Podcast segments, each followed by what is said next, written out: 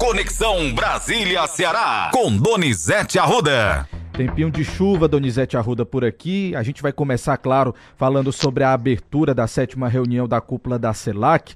Lula aproveitou o seu discurso para afirmar que tentações autoritárias estão ameaçando a democracia. Olha, Matheus, o Lula, nessa viagem, a primeira dele, está gerando muita polêmica. O presidente da Venezuela, Nicolás Maduro, não entendeu a história da moeda única da América Latina e disse que quer fazer parte a moeda única era moeda só para o comércio do Brasil com a Argentina. E ao Maduro dizer que vai ter uma moeda, que vai participar, aí a confusão ganhou grande volume, grande espaço na mídia, e o Lula não ganhou a opinião pública, porque se a gente tiver uma moeda só, com a nossa economia em crise, vai piorar ainda mais, Matheus. Vamos ouvir o que, é que ele disse ontem. Quero aqui aproveitar para agradecer a todos e a cada um de vocês que se perfilaram ao lado do Brasil e das instituições brasileiras ao longo destes últimos dias, em repúdio aos atos antidemocráticos que ocorreram em Brasília. É importante ressaltar que somos uma região pacífica que repudia o extremismo, o terrorismo e a violência política. A maior parte desses desafios, como sabemos, é de natureza global e exige respostas coletivas. Não queremos importar para a região rivalidades e problemas particulares.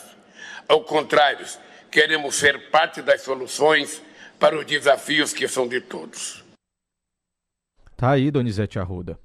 É, o discurso do senador, né, Matheus? Sim. Agora ele sabe que não dá para criar essa moeda única, não. É, não tem como criar, vai gerar muita discussão negativa. Ah, é verdade, Donizete. A gente tem mais trechos aqui do presidente falando, vamos ouvi-lo? Vamos.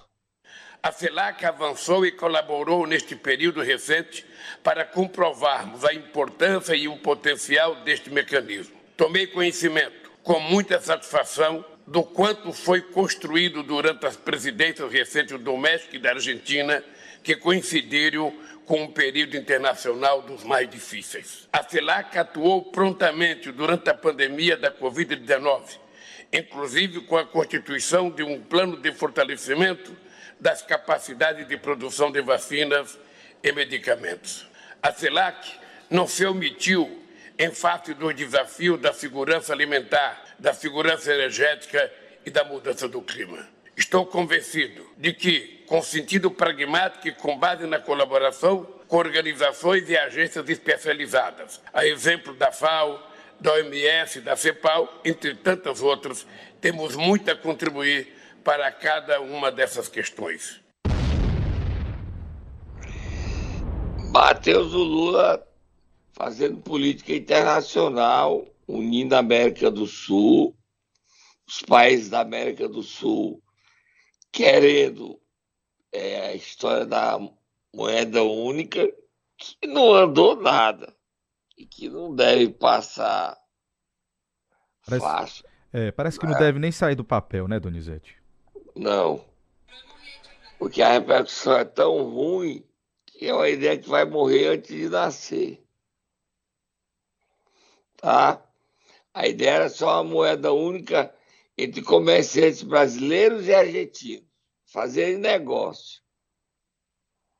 Com a repercussão negativa, acho que isso sai de papel, não. Temos mais Lula, Matheus? A gente tem mais um trecho, sim, ele falando novamente sobre democracia. Vamos ouvir. Preciso respeitar e proteger nossos povos originários, até hoje ameaçados e negligenciados. É preciso trabalhar para que a cor da pele deixe de definir o futuro de nossos jovens. Nada deve nos separar, já que tudo nos aproxima. Nosso passado colonial, a presença intolerável da escravidão que marcou nossas sociedades profundamente desiguais, as tentações autoritárias que até hoje desafiam a nossa democracia.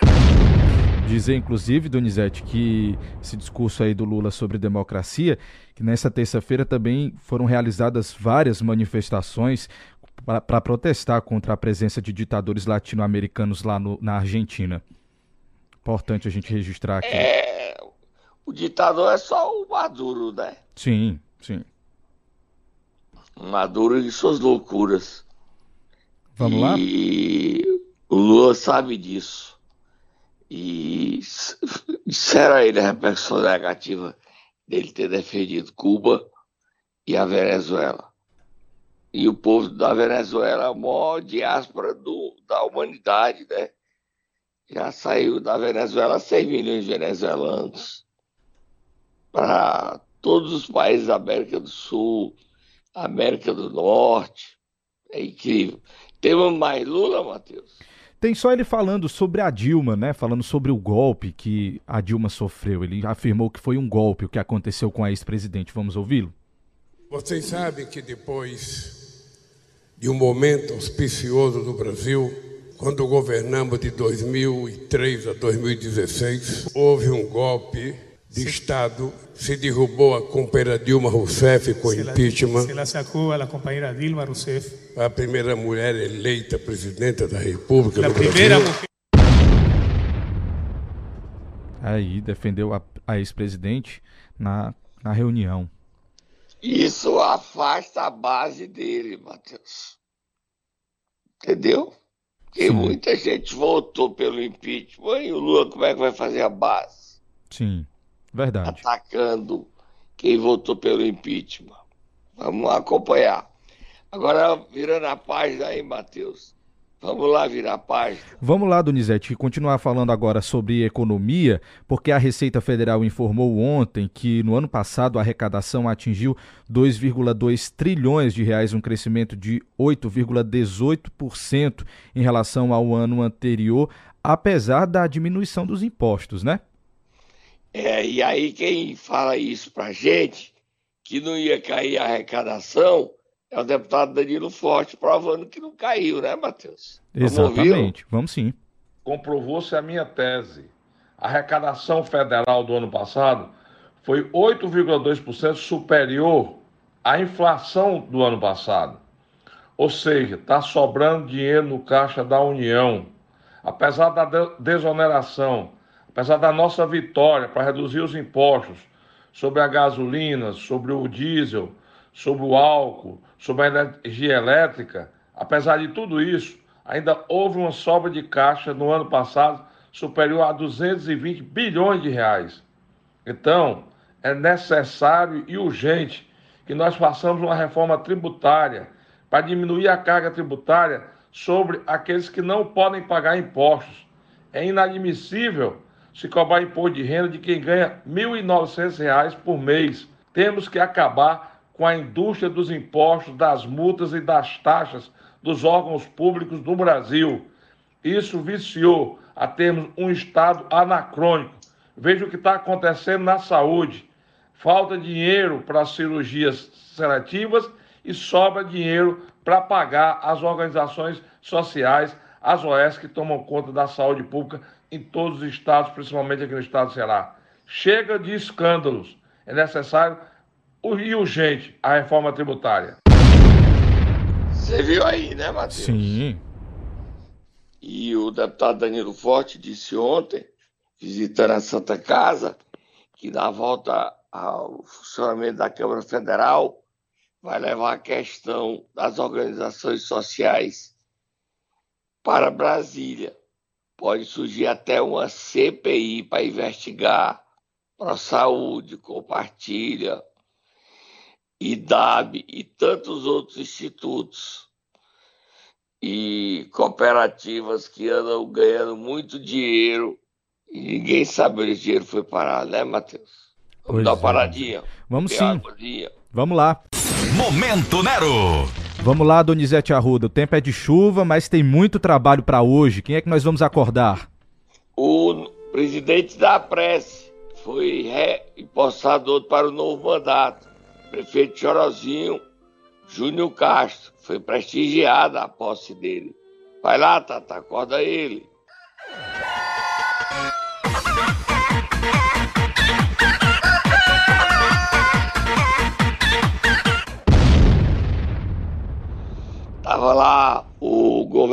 Do Ceará, o Mano Freitas, prefeito Fortaleza, que é membro da diretoria Cessar, e o Júnior, ao assumir, falou sobre o seu desafio de mais um mandato à frente da prece. Vamos ouvi-lo?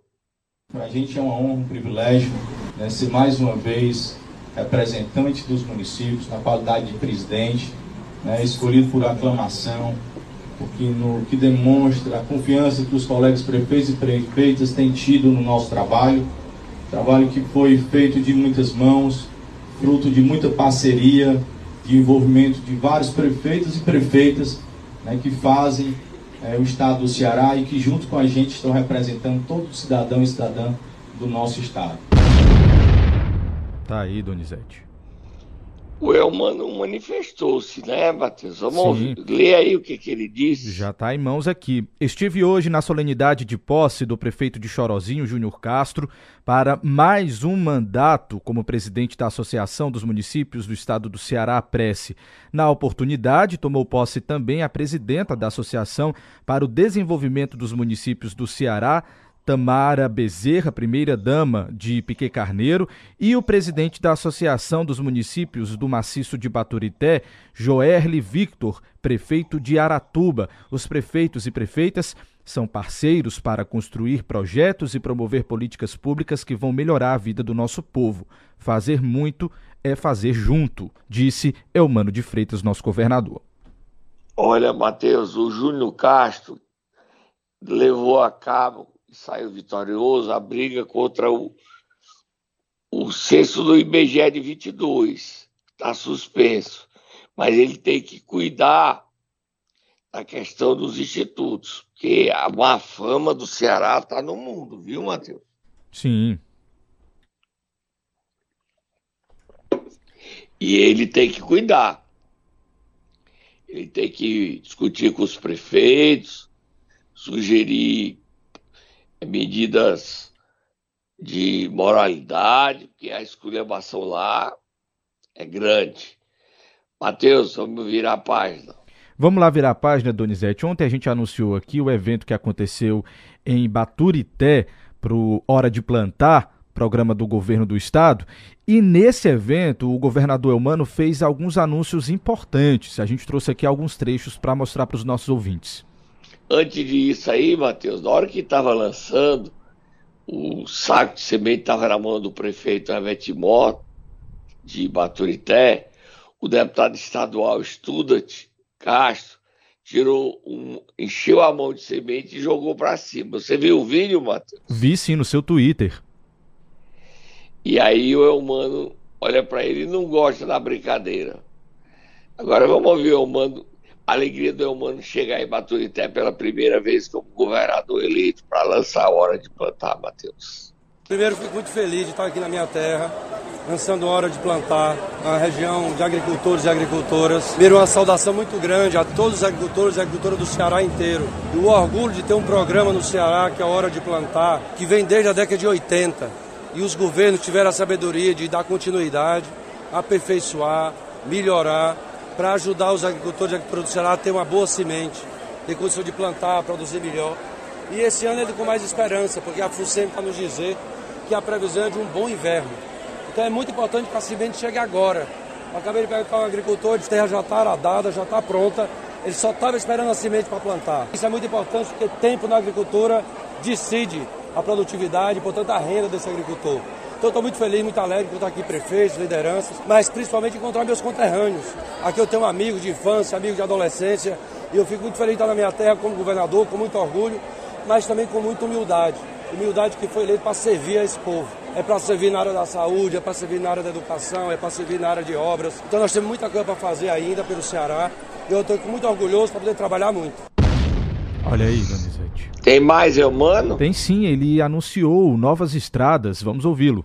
Nós vamos discutir com os nossos prefeitos, especialmente de serras, seja a Serra de Baturité, seja a Serra da Ibiapaba, seja lá a Serra de Uruburetama, onde se produz hortaliça, onde se produz leite no sertão, de nós garantirmos o que eu estou chamando de um sinalize para a zona rural. Nós precisamos no Ceará garantir estradas para que no período de inverno a produção possa sair, que os nossos produtores possam andar nessas estradas. Então eu quero ter um programa especial para a zona rural para garantir circulação de mercadorias na produção agrícola. Tem mais, Donizete. Falou sobre saúde, hospitais. Meu compromisso de campanha, e eu já determinei à secretária de Saúde que os três hospitais que eu me comprometi, um na região de Crateús e Amuns, o da região do Centro-Sul e de Maciço Baturité, é, nós vamos imediatamente, já determinei que ela procurasse exatamente o terreno para que nós definíssemos. Vamos definir o tamanho do hospital a partir da demanda da população da região. O hospital tem que ser adequado à população que a região tem e garantir, portanto, o projeto para o hospital da região do Maciço Baturité. Ele irá acontecer. Tá aí, Donizete. São três hospitais, né, Matheus? Isso. Um em Crateús, que vai beneficiar Crateús e Amus, Tauá. Outro no Maciço Baturité para a Universidade Unilab, vai ser em Baturité, a princípio, apesar de outros municípios estarem brigando, como Redenção, tá? o prefeito Davi Benevides está brigando por esse hospital, e o terceiro no Centro-Sul, que é Iguatu. Quer dizer, uma boa notícia, hospital, melhorar a saúde dessas cidades, né, Matheus? Exatamente, Donizete. E as estradas também, né? E as estradas. Ele quer ligar o Ceará, ele quer cortar o Ceará todo de, de estradas que ligam a distritos, que ligam cidades, a melhorar a qualidade de municípios pequenos. O governador começou a trabalhar, vamos cobrar, né, Matheus? Vamos Sim, a gente vai ficar de olho aqui. Tá, para ver o que é que dá. Agora, o Hora de Plantar ontem foi muito produtivo para ele. E a alegria dele de voltar à terra dele como o político mais importante do Estado hoje, o vereador. Vira a página, Matheus. Vamos virar a página, Donizete, e falar de polêmica. Ontem, o senador Eduardo Girão se meteu em mais uma polêmica. Ele disse que vai pedir a prisão do ministro da Justiça, viu, Donizete? Será que ele está normal, hein, Matheus? Você acha que ele deveria. É... Eu não devia dar um remedinho dos meus para ele, não, Matheus? O que é que você acha, Donizete? Você acha que ele está merecendo um remedinho? Eu acho que ele devia tomar um remedinho. Posso ele ler tá aqui. Muito agoniado. Ele diz que vai caçar o Lula, pedir o impeachment do Lula, prender o Flávio Dino. Tudo isso é porque ele é candidato à presidência do Senado e não tem. Você sabe quantos votos ele tem hoje, Matheus? Quantos, Donizete? O dele. Mesmo com toda a campanha que ele vem fazendo nas redes sociais, só tem o dele? Eu, só. E eu acho que eu não sei se ele mantém essa candidatura até o final. Porque quem se contrapõe a Rodrigo Pacheco é o Rogério Marinho, senador do PL do Rio Grande do Norte. O Eduardo Girão está sozinho. Ninguém quer votar nele da oposição. Mas ontem ele extrapolou. Leia aí o que ele escreveu, Matheus. Ele disse o seguinte: urgente, como já venho denunciando, o ministro da Justiça e o presidente Lula já sabiam que haveria a destruição dos três poderes e prevaricaram. Já estou solicitando a sua prisão e darei início ao impeachment do presidente Lula, escreveu o senador Eduardo Girão. O Lula não tomou posse nem há um mês, Matheus. Como é que pode ter o impeachment aí, senador Eduardo Girão? É vontade de aparecer demais. Entendeu? Demais, demais mesmo. Mas o Ceará se pergunta o que é que o Eduardo Girão foi fazer em Brasília como senador do nosso estado. Você sabe, Matheus? Pois é, Donizete. Foi trabalhar, né? Senador. É, foi trabalhar, mas as loucuras dele tá levando na mangofa, na galhofa. Então ninguém leva a sério Eduardo Girão no Senado, não. Mas vamos continuar trabalhando, Matheus. Vamos para frente, Donizete. Que você vai falar agora mais uma vez sobre os institutos de saúde, Donizete, que estão prestando serviços aqui para municípios do nosso estado, que não tá lá essas coisas todas não, né? Cheio de maracutaia. Cheio de maracutaia. A Polícia Federal perguntaram, ah, Donizete, você inventou, deixa eu explicar. Não fui eu coisa nenhuma. Esse mérito não é meu. A Polícia Federal sexta-feira, fez uma operação no ProSaúde, que atua em 13 municípios.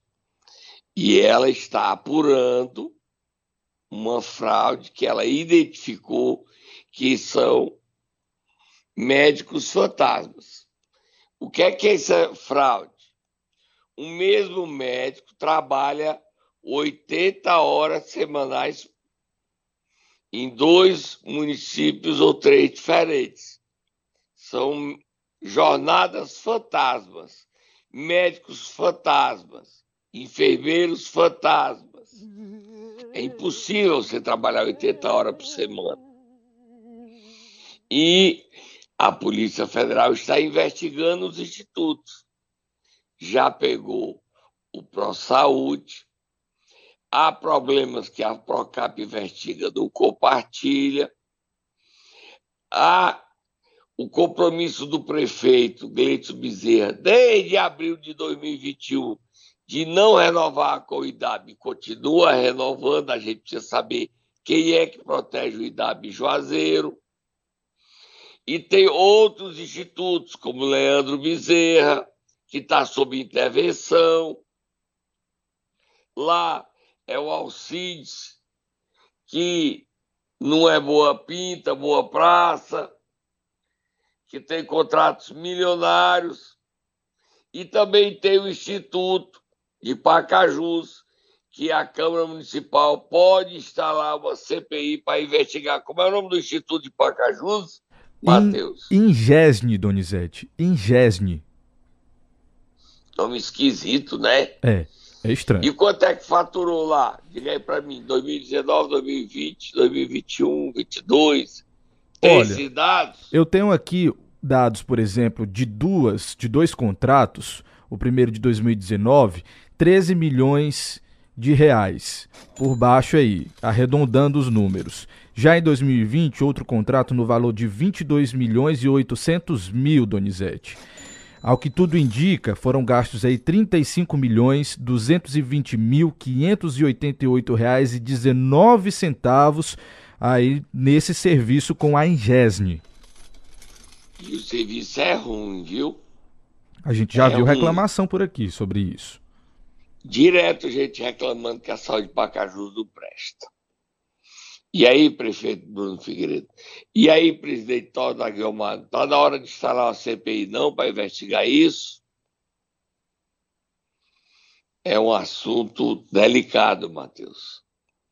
Muito delicado mesmo, esses institutos. E ainda tem, eu já falei do Ige- como é? Ingesne, né? Isso, Ingesne. E tem outro instituto que precisa ser investigado. Você sabe qual é, Matheus? Qual é, Donizete? Coap. Coap. Esse nome aí é forte. Coap. Investigar a Coap vai dar o que falar. Matheus, a gente teria que levantar, através das leis, para que a gente pudesse descobrir o nome de todos os institutos que atuam no Ceará, né, Matheus? Importante, Donizete. falar com esse trabalho quando a Assembleia voltar para descobrir. Não é que todos estejam envolvidos em fraudes, mas saber o nome de todos os institutos que atuam no Ceará. Nós vamos avançar nessa linha, tá? Por hoje tá bom. Amanhã a gente volta com mais informações para você, tá, Matheus? Combinado, Donizete. Até amanhã, então.